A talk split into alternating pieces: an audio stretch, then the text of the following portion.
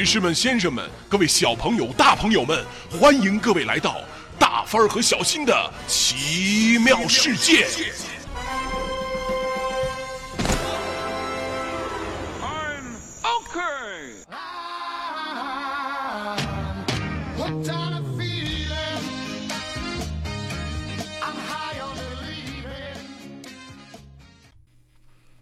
亲爱的小朋友们，欢迎来到大帆小新讲故事。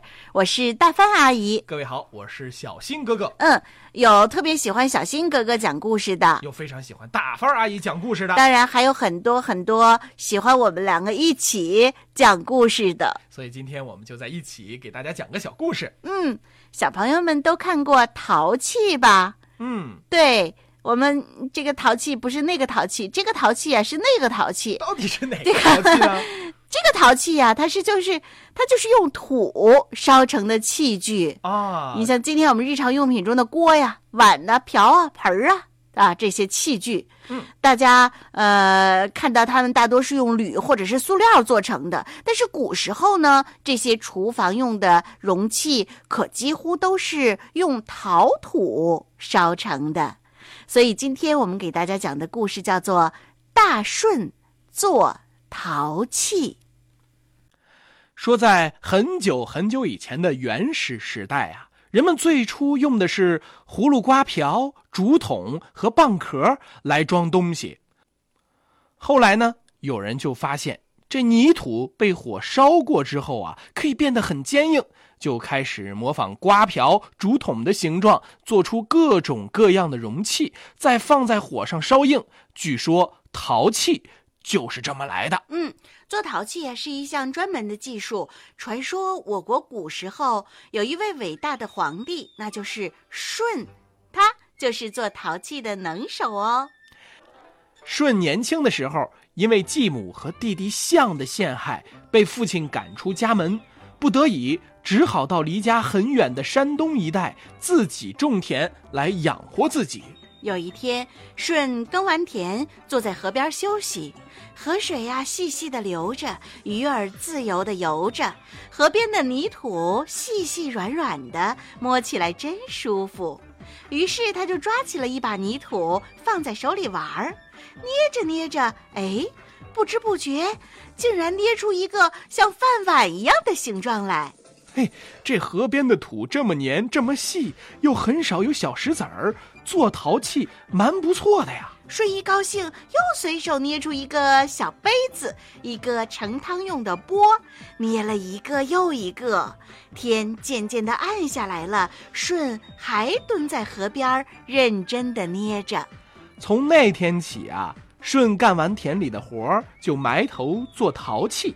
他先到河边去挖土，回来之后啊，认真的揉搓，再依照自己的意思捏出碗、缸、瓮等各种各样的形状来。捏好形状，把它们放到一个小土窑里，用很大很旺的火来烧。烧好了，在上面画上各种图案，再烧一次。出来之后就是坚硬的陶器了。真厉害！舜不管做什么事儿啊，都特别用心。没错，小朋友们，做事一定要用心，这是非常重要的哟。嗯，即使是一个壶呃、壶把儿或者是一个小小的盖儿，他都要小心的、仔细的捏了又捏，修了又修，它是非到自己满意不可。他也常常出去寻找更好的土，又把土窑改高一些，加厚一些，这样呢，烧出来的东西就更加耐用了。可是耐用的陶器大都比较厚重，有时候挑个水缸到河边取水，都会把人压得哎喘不过气来。那当然，水缸多大呀？嗯，舜常常想，有没有办法让陶器变得又轻又耐用呢？于是啊，舜又到处去找更好的泥土，找了又找，终于发现一种颜色灰黑的泥土。哎，摸起来细得像粉，捧在手里呀、很轻。他就高兴地自言自语说嗯，这正是我要用的泥土。随后，他就改用这种泥土来制作陶器。舜同时又改良了烧陶的窑，使火的温度也提高了。果然，用这种灰黑色的泥土烧出来的陶器，可以做得像蛋壳一样的薄，非常的轻便，但是却坚固耐用，颜色又黑又亮，好看极了。这就是我国历史上有名的黑陶。小朋友们，你们见过黑陶吗？嗯，舜的朋友看到这些黑陶啊，喜欢的不得了。啊，做的真是太好了，你送我一个吧。舜很慷慨的就把最好的陶器送人。朋友拿了这些陶器回家装米、装水，用很长时间都不会坏。于是就暗暗的佩服舜的手艺啊，太高超了。就这样，一传十，十传百，远近的人都知道舜有一套做陶器的好本领，纷纷跑来向舜要，或者用别的东西跟他交换，把舜的小茅屋啊挤得热闹极了。也有人向他学习制陶的方法，舜都耐心地教导他们。有一天，有个矮矮瘦瘦的老头儿也来向舜要些陶器。他对舜说我呃是特地从长江的南边过来的，我都走了好几个月的路了。：“舜听了吓了一跳，说江南那有几千里路远呀、难道你们那儿没有人会做陶器吗？：‘老头哼了一声，说有啊，好多人做呢。那些人一个个都没良心的东西，为了赚钱，把东西做的是又粗糙又脆薄，用不了几天就裂的裂，破的破。起初呢，我们都以为是自己太不小心，又跑去买，没想到过不了两天呀、哎，又全都破光了，弄得我们很不方便。后来看到那些卖陶器的全发了财，才知道，原来啊，他们的生意做的不实在，偷工减料的缘故。：‘老头儿一口气说了一大串儿，越说越生气，嗓门儿也越来越大。’舜听了，心里边十分感慨，他就想。这种风气实在是很不好啊！商人做生意不老实，不但顾客要吃亏，整个社会的风气也会变坏。不行，我得想想办法把这种风气改过来。主意打定，过了几天，舜也到南方去了。到了江南，舜挑了一个靠河边的地方住下来，开始不眠不休地做陶器，做好一批又一批又轻又耐用的黑陶，挑到市集上去卖。嗯，他挑到市集上之后，就扯开了嗓门儿，大声地吆喝起来。卖陶器喽！锅碗缸瓮，好看耐用，卖陶器喽！来来往往的人都被这又黑又亮的陶器吸引过来，又因为价格便宜，一下子全卖光了。没过几天的功夫，顺做的陶器就大大的出名了，人人都争着来买这种又轻又耐用的陶器。当地做陶器的商人啊，全都没了生意，一个个气得那是直跺脚啊，跑来找顺出气。哪里来的陌生人，竟敢抢我们的生意？对呀、对呀、怎么回事？你到底是从哪儿来的？你赶紧走！